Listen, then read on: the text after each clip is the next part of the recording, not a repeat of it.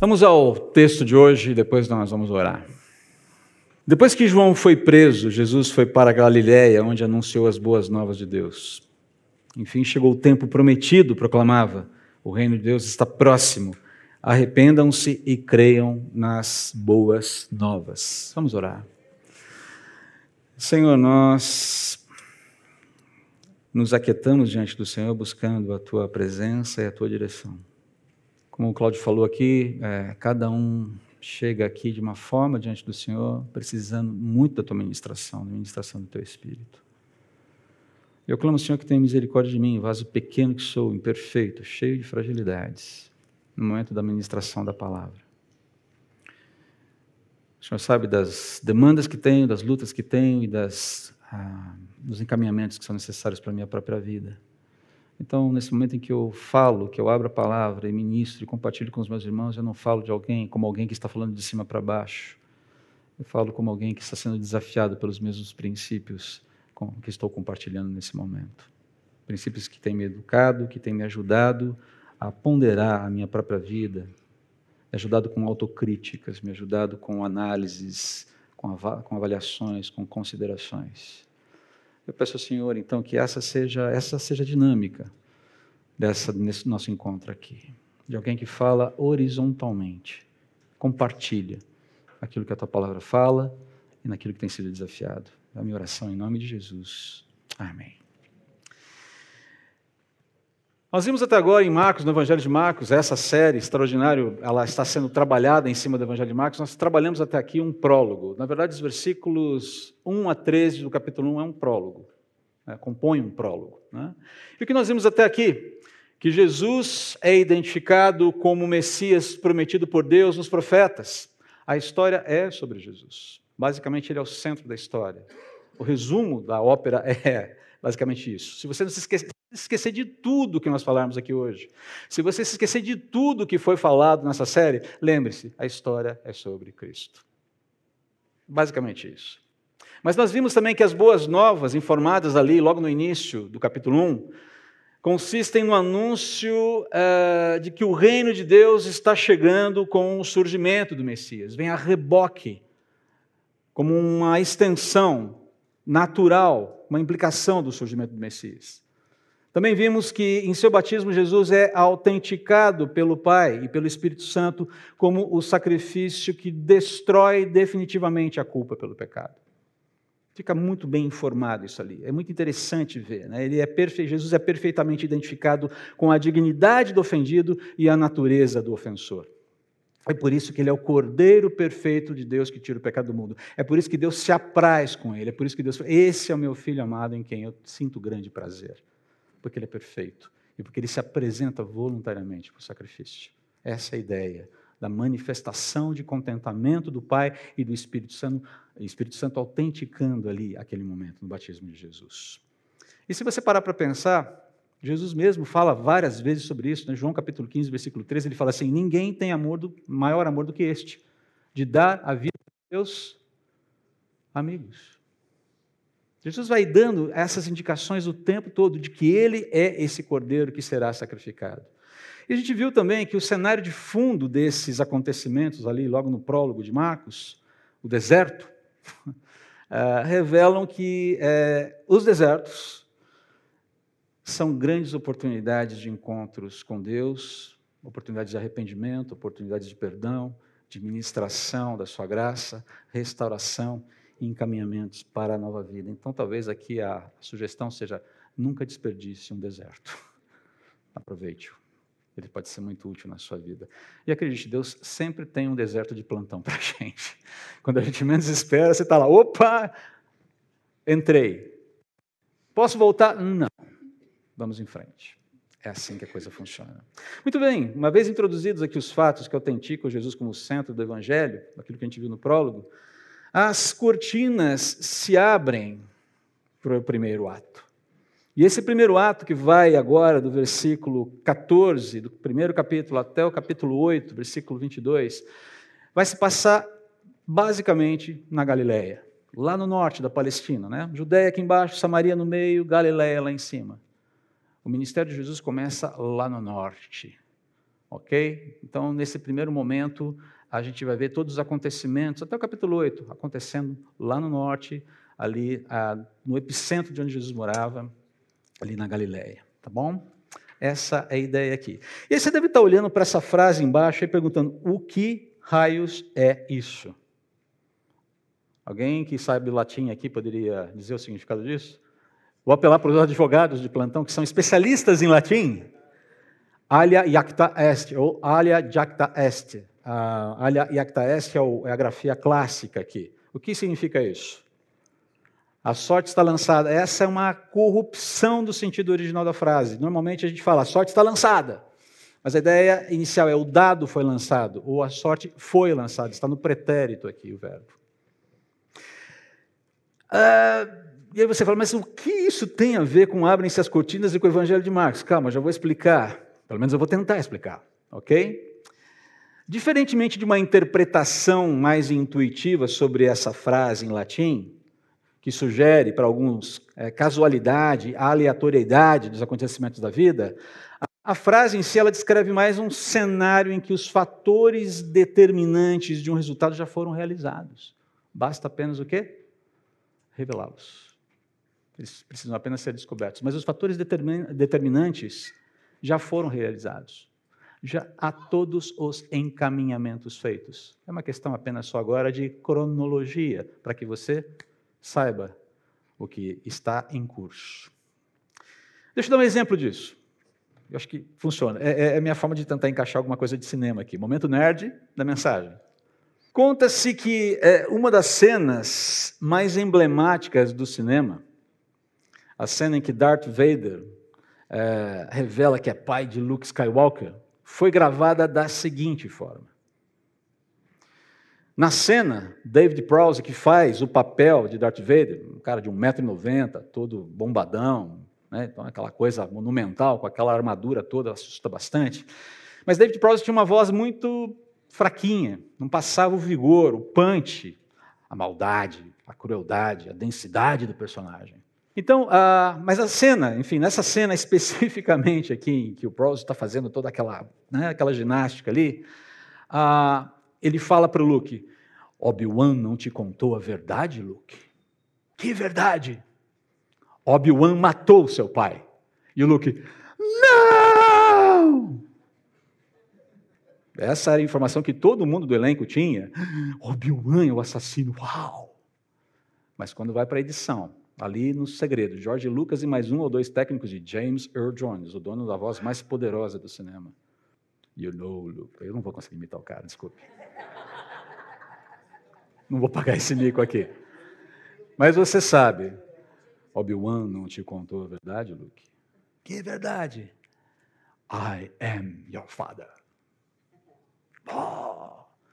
Ah, o segredo foi tão bem guardado mas tão bem guardado, que o próprio elenco só descobriu a verdade na estreia do filme. Todo mundo, o quê? Eu lembro da minha reação, tinha 11 anos de idade, foi, não! Como bom adolescente nerd que eu era, não sou mais adolescente, mas continuo sendo nerd, como você pode perceber. Vou deixar você rir um pouquinho de mim, não tem problema. É bom a gente aprender a rir da gente mesmo, isso é importante. Mas é interessante que quando a verdade veio à tona a respeito da surpresa generalizada, que a história ganhou força. Como assim? O que aconteceu? Como é que isso vai terminar agora? Os atores não conheciam toda a complexidade da trama que foi ocultada pelo autor, Jorge Lucas, propositalmente. Porque essa informação tinha que surgir na história num determinado momento para causar uma, um determinado impacto. Está entendendo onde a gente quer chegar aqui? O elenco não sabia. A audiência não sabia. Talvez alguns mais próximos tinham alguma suspeita. Mas o autor sabia onde ele iria chegar com a história. O autor sabia. Essa é a questão que eu quero destacar aqui. As cortinas foram abertas por Marcos e as primeiras informações vão apresentar alguma uma intensificação da história. A gente não sabe exatamente tudo o que vai acontecer. Quer dizer, nós já sabemos que você já leu todos os evangelhos, se você já leu toda a Bíblia, você sabe o que vai acontecer. Mas no primeiro momento aqui, o que acontece é que um figurante muito importante sai de cena. Mal entrou e já saiu. Já está saindo. João foi preso. João foi encarcerado. Essa é a informação que está ali. Marcos simplesmente joga essa informação e deixa a gente em suspense. Como? Como assim? E os maiores detalhes sobre a prisão e o destino de João serão dados apenas no capítulo 6, lá na frente desse texto.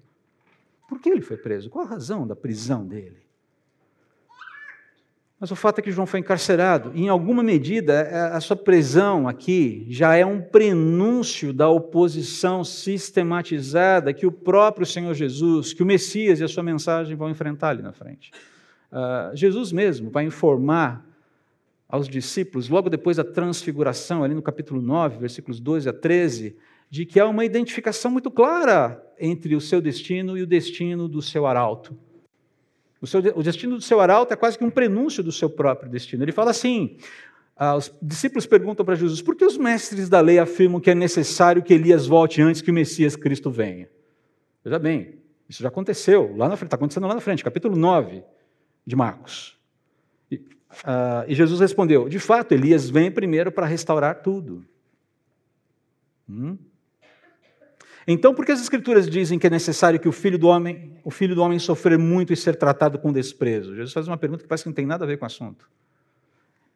E aí ele pega e faz a vinculação aqui que já dá o tom da história. Eu, digo, eu lhes, porém lhes digo, Elias já veio, ele está se referindo a João Batista.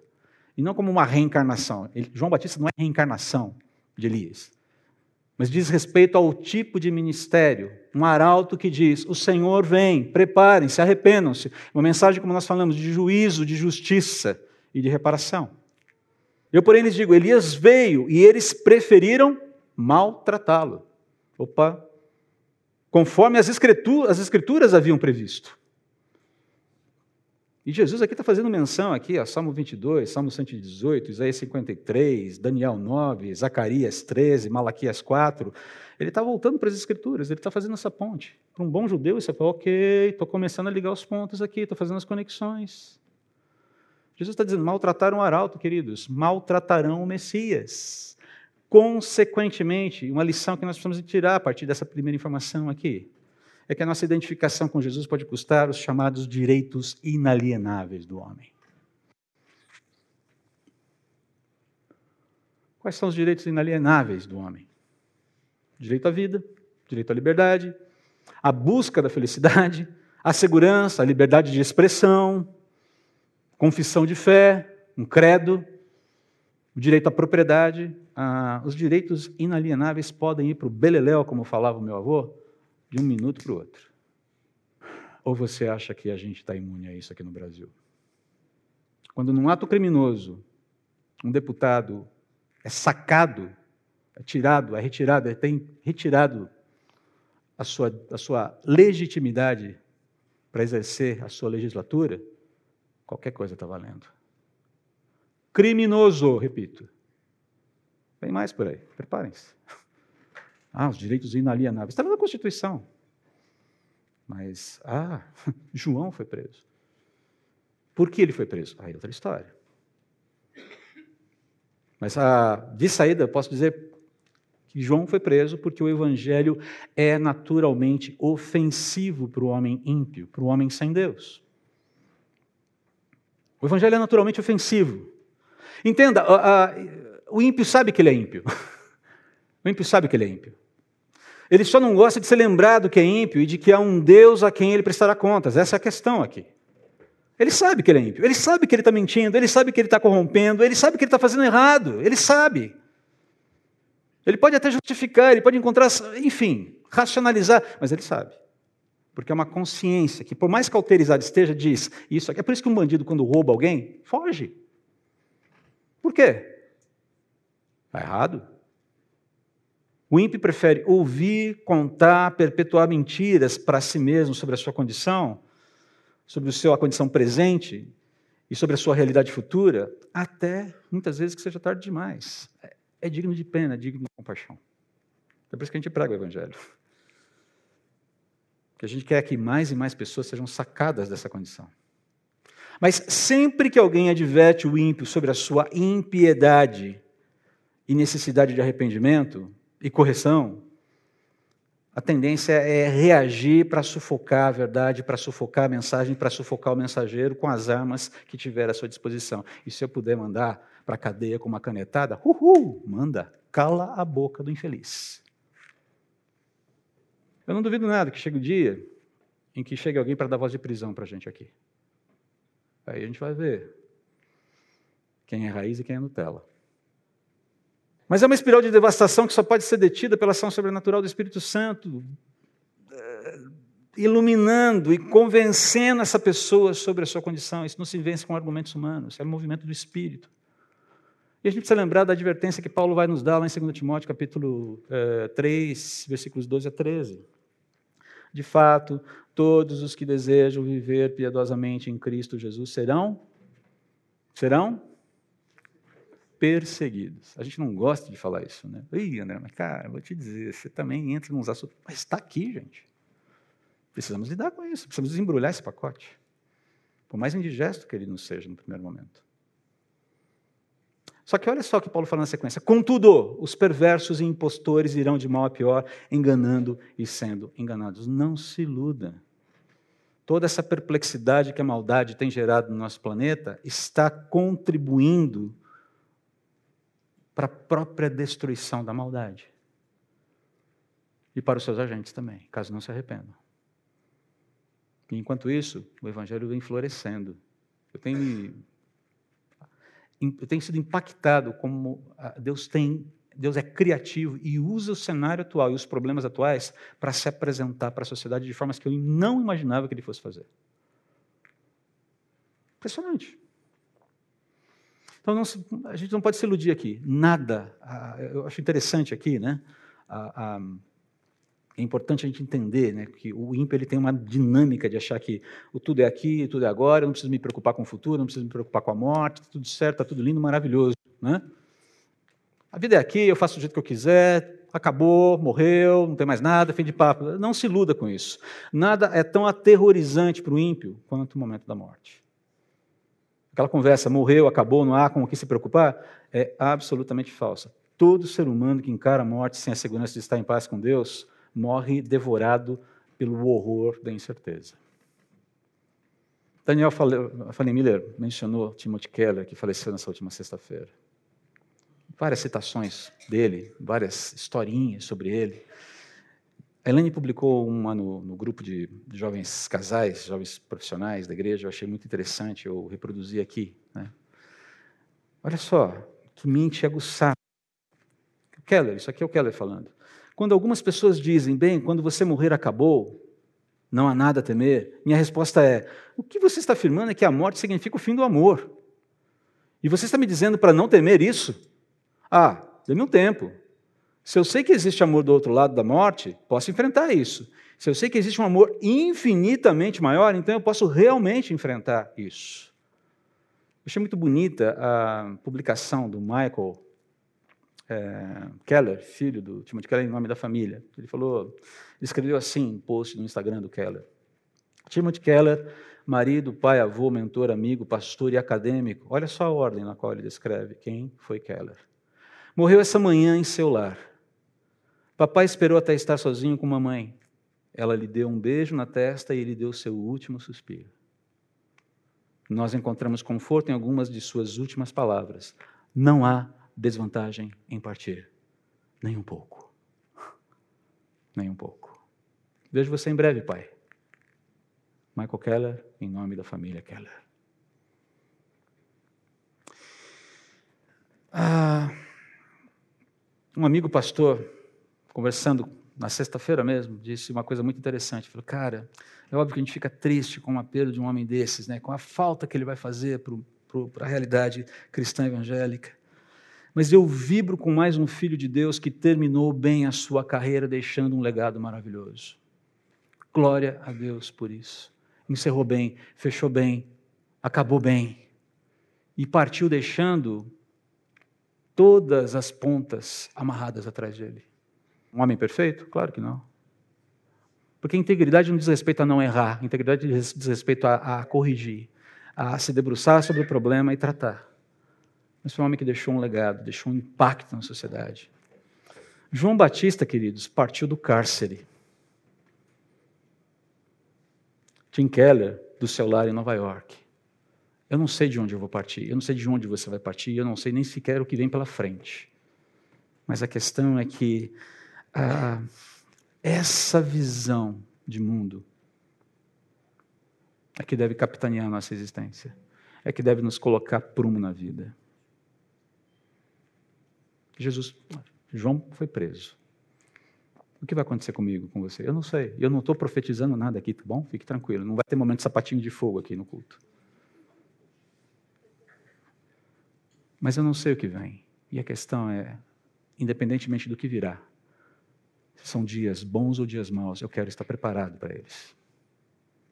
Eu preciso estar preparado para eles. Porque no momento em que Deus falar, a sua, a sua parte na figuração, a sua parte no drama humano acabou, André, é hora de subir. É hora de encerrar. Eu quero estar pronto para partir e dizer: não há desvantagem em partir, nem um pouco. Gosto de relembrar aqui da história de uma família querida que faleceu voltando das viagens de, da viagem de férias. Apenas o filho caçula sobreviveu. Marido com 37, a esposa com 35, o filho mais velho com 10, com 8 e o filho caçula com 6. E eu me lembro até hoje, no velório, no culto de celebração pela vida daqueles três que faleceram. Aquilo que um pastor, um homem muito simples, mas muito temente a Deus falou, aquilo não sai da minha cabeça. Aos nossos olhos, eles viveram vidas, as suas vidas foram interrompidas cedo demais. Aos olhos de Deus, eles viveram vidas completas. Não é desvantagem em partir, nem um pouco. Quando a minha participação no drama humana se encerra, porque a história não é meu respeito, a história é a respeito do Senhor Jesus. Mas aí nós chegamos na questão do protagonista que assume a cena.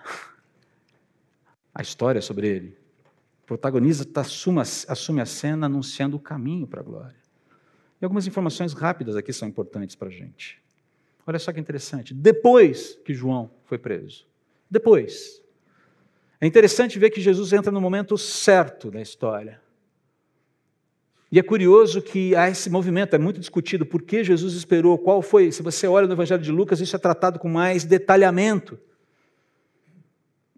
João foi preso, toda a história em torno da prisão dele é bastante cheia de complexidades. Foi uma prisão injusta, sim. Foi uma prisão arbitrária, sim. E o que vem depois é ainda pior. Mas Jesus se afasta ao ponto de gerar em João algumas inquietações. Porque o movimento de Deus, porque o, dra, o drama, a trama que Deus construiu, leva para longe da, do nosso próprio sofrimento, por assim dizer.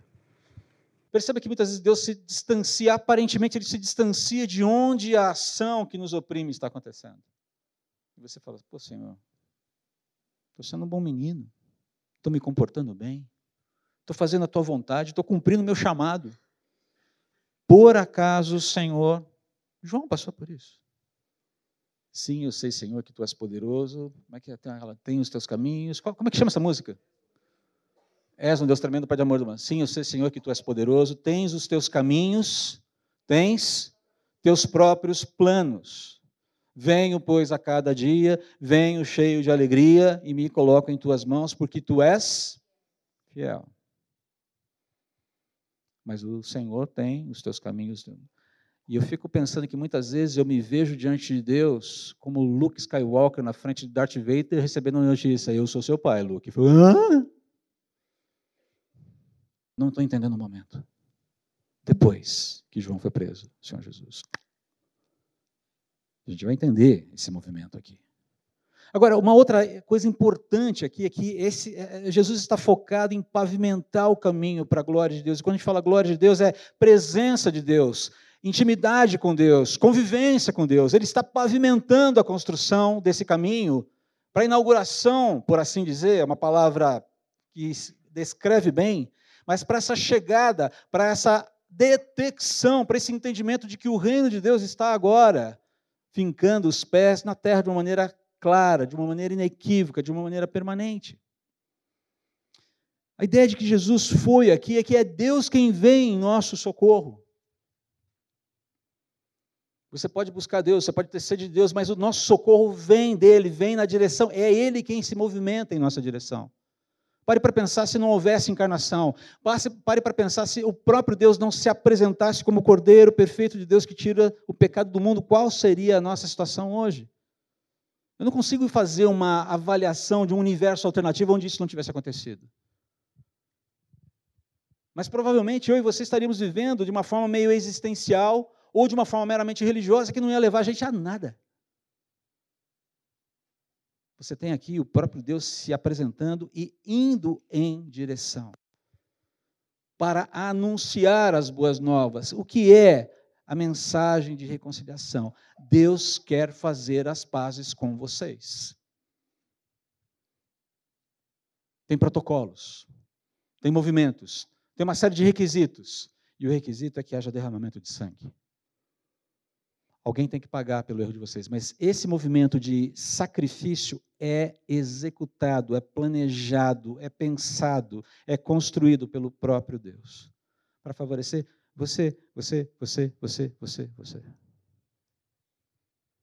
Não é um movimento ruim, não é um movimento pequeno. É um movimento de amor.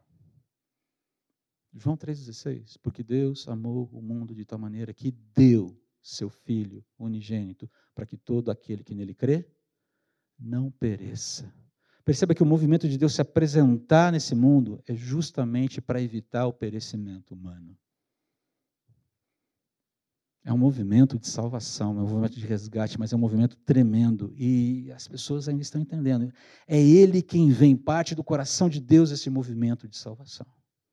É um movimento de amor, sobretudo, que tem um custo altíssimo, sim que é difícil, sim, que é penoso, sim, para o próprio Deus, sobretudo. E Jesus inicia esse processo anunciando esse reino. E a cada vez que o Senhor Jesus pronuncia, é chegado o reino de Deus, arrependam-se, eu penso que a imagem de Jesus, isso vai dar em morte, vai dar na minha morte. Está bem, tá bem clara para o filho. Está bem clara para Jesus. A cada movimento de amor, a cada movimento de cura, a cada movimento de resgate, de perdão, de restauração, de compaixão, o custo é a morte do filho, o custo é o sangue do filho, o custo é a cruz. A cada movimento, a cada fala, a cada pronunciamento, o preço está lá bem claro, estampado na mente do filho. É importante a gente ter essa perspectiva. De que para Deus está sempre muito claro o custo da reconciliação. E ainda assim ele não desiste. E ainda assim ele não volta atrás. Ainda assim ele se apresenta. E a ideia da proclamação. E eu gosto muito dessa ideia de proclamar o reino de Deus está próximo, arrependam-se e creiam nas boas novas. Queridos, a ideia aqui do reino de Deus não é alguma coisa que entra subrepticiamente na vida humana e fica lá pálidozinho, quietinho, encolhidinho. Não, é algo que vai entrando, vai tomando conta e daqui a pouco simplesmente engole toda a realidade. Não chegamos nesse momento ainda, mas chegaremos lá. O reino de Deus engolirá toda a realidade para a alegria e contentamento dos redimidos mas para horror dos obstinados. A condição para entrar, a condição para deixar de ser obstinado é muito simples: arrependimento e fé em Cristo. É interessante que, a respeito de toda a complexidade desses movimentos, do custo altíssimo disso, o acesso é muito simples e ele é oferecido a todos. O andar com Jesus, o ser salvo, o ir para o céu começa com um desconforto. Olha só que interessante. Seu problema é que você está em inimizade com Deus. Não, não sou uma pessoa boa, não fiz nada, não. A questão não é essa. Você pertence a uma raça que levantou o braço para Deus lá atrás. E você não tem nada em você mesmo que te faça, que te gere alguma espécie de merecimento na frente dele. Arrependimento. Começa com arrependimento. Começa com uma má notícia que é seguida de uma excelente notícia arrependimento e fé. E essa é a palavra do Senhor Jesus o tempo todo. Uma palavra que tem se perdido nos tempos atuais. Igrejas invariavelmente viram lugares que são pontos de encontro, pontos de convívio social, e não tem nada errado nisso, mas isso não é o centro do viver da igreja. A igreja existe como comunidade de fé para pregar o evangelho e anunciar a necessidade de arrependimento e de crer naquele que morreu pelos nossos pecados. É nisso que o evangelho se constitui. A história é sobre Jesus. Deus é quem vem em socorro do homem. O anúncio é uma mensagem de perdão. O anúncio dessa mensagem, o que é essa mensagem? É uma mensagem de perdão, justificação, inclusão que parte do coração do próprio Deus. O reino de Deus engolirá o reino dos homens e a condição para adentrá-lo é simples: arrependimento e fé em Jesus. O evangelho de fato é muito simples, ainda que seu custo seja elevado e complexo. A pergunta é: em que momento você se encontra nessa sua jornada com Jesus? Quem é você nessa jornada? Ou quem é você diante do Senhor Jesus? Você talvez seja um João passando por sofrimento. Você talvez seja aquele que esteja ouvindo, que está ouvindo a mensagem do Evangelho pela primeira vez, ou alguém que já está caminhando. Mas a necessidade da gente ganhar consciência do que é o Evangelho, para viver o Evangelho e ser instrumento de Deus para anunciar o Evangelho, precisa ser renovado constantemente, queridos. O vídeo que nós vimos aqui deixa claro isso. As falas que nós vimos aqui deixa claro isso. Nós somos portadores. Nós somos os cidadãos de um reino que vai engolir o reino dos homens. E aí tem um outro desafio. Eu vivo mais em que reino? Qual é o reino que me influencia mais? Qual é o reino que me demanda mais? E como eu reajo a isso? Precisamos viver nesse mundo. Não vamos ser, tirados, não vamos ser tirados deles. Precisamos trabalhar, pagar as contas, é, cuidar dos filhos, educar os filhos, mandar os filhos para a escola, fazer as compras do supermercado, pagar a conta de luz, pagar a conta de telefone. Nós precisamos fazer isso. E até entretenimento, entretenimento precisamos e podemos ter. Mas como essas construções estão sendo organizadas na nossa vida? Qual é o reino que nos domina? Lembrando que existem implicações no compromisso com cada um desses reinos. Mas para nós terminarmos aqui, estou correndo um pouquinho para a gente terminar. Primeira coisa aqui, que eu queria sugerir para você levar e considerar. Não tema identificar-se, ser identificado com Cristo, mesmo que o custo seja alto. E eventualmente ele será. Não tema aqueles, como o Senhor Jesus fala em Mateus 10, versículo 28, não tema aqueles cujo poder limita-se a ameaçar os direitos inalienáveis do ser humano. Pois essas pessoas com esse tipo de poder não têm poder sobre a alma de ninguém. A gente tem que temer aquele que pode condenar eternamente ou salvar eternamente, tanto o corpo quanto a alma. É isso que o Senhor Jesus fala em Mateus capítulo 10, versículo 28. Segundo lugar, não estranhe se o seu viver piedoso angariar mais antipatia que simpatia. Invariavelmente a gente acha que se a gente viver bonitinho diante do Senhor Jesus, todo mundo vai achar lindo, maravilhoso. Eventualmente sim. Mas tem muita gente que vai achar e não vai dar o braço a torcer. E mais, vai se sentir incomodada pela luz brilhando tão intensamente perto de si. Mas brilha demais esse miserável, né? Vamos dar uma pedrada para quebrar essa luz. É mais ou menos assim que as coisas funcionam por aí. O que você faz? Cumpra seu chamado.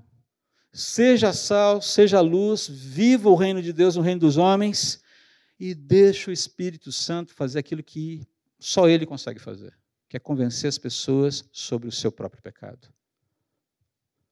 Eu gosto muito daquele texto uh, de João capítulo 16, versículo 5 a 11, quando Jesus diz o seguinte: Agora, porém, vou para aquele que me enviou, e nenhum de vocês me pergunta para onde vou. Em vez disso, entristecem-se por causa do que eu lhes disse. Mas, na verdade, é melhor para vocês que eu vá.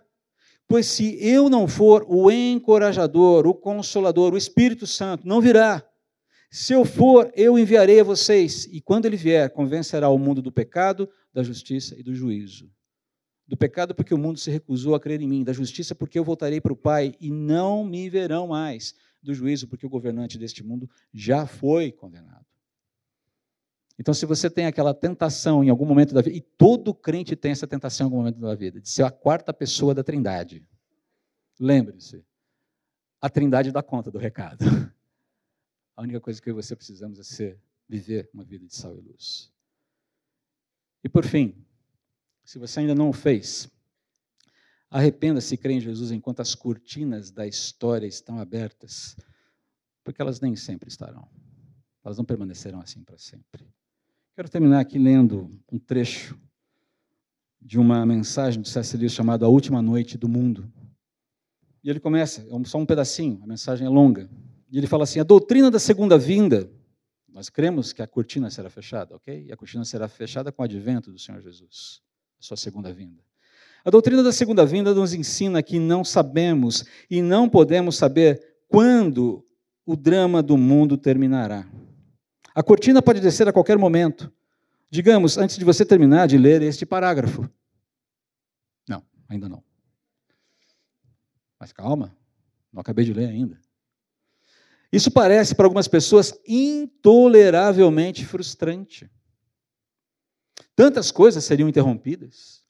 Talvez você fosse se casar no próximo mês, talvez você fosse receber um aumento na próxima semana. Você pode estar próximo de uma grande descoberta científica, você pode estar amadurecendo grandes reformas sociais e políticas. Certamente nenhum Deus bom e sábio seria tão irracional a ponto de cortar tudo isso em breve.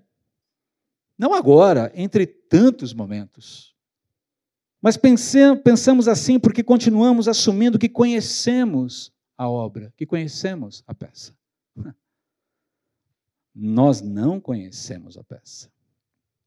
Nós nem sequer sabemos se estamos no ato 1 ou no ato 5, ou no primeiro ou quinto ato. Não sabemos quem são os personagens principais e quem são os secundários. O autor sabe. O público, se houver um público, se anjos, arcanjos e toda a companhia do céu encherem o poço da orquestra e as primeiras filas, pode ter um, um pressentimento do que vai acontecer. Mas nós nunca, vendo a peça do lado de fora, nunca encontrando nenhum personagem, exceto a minúscula minoria que está escalada para as mesmas cenas que nós, totalmente ignorantes do futuro e muito mal informados sobre o passado. Não podemos dizer em que momento o fim deverá vir. Que virá quando for necessário, podemos ter certeza. Mas perdemos nosso tempo adivinhando quando isso será. Que isso tenha um significado, podemos ter certeza, mas não podemos vê-lo. Quando acabar, poderemos dizer: somos levados a esperar que o autor tenha algo a dizer a cada um de nós sobre o papel que cada um de nós desempenhou. E ele termina com essa frase sensacional: atuar bem é o que definitivamente importa.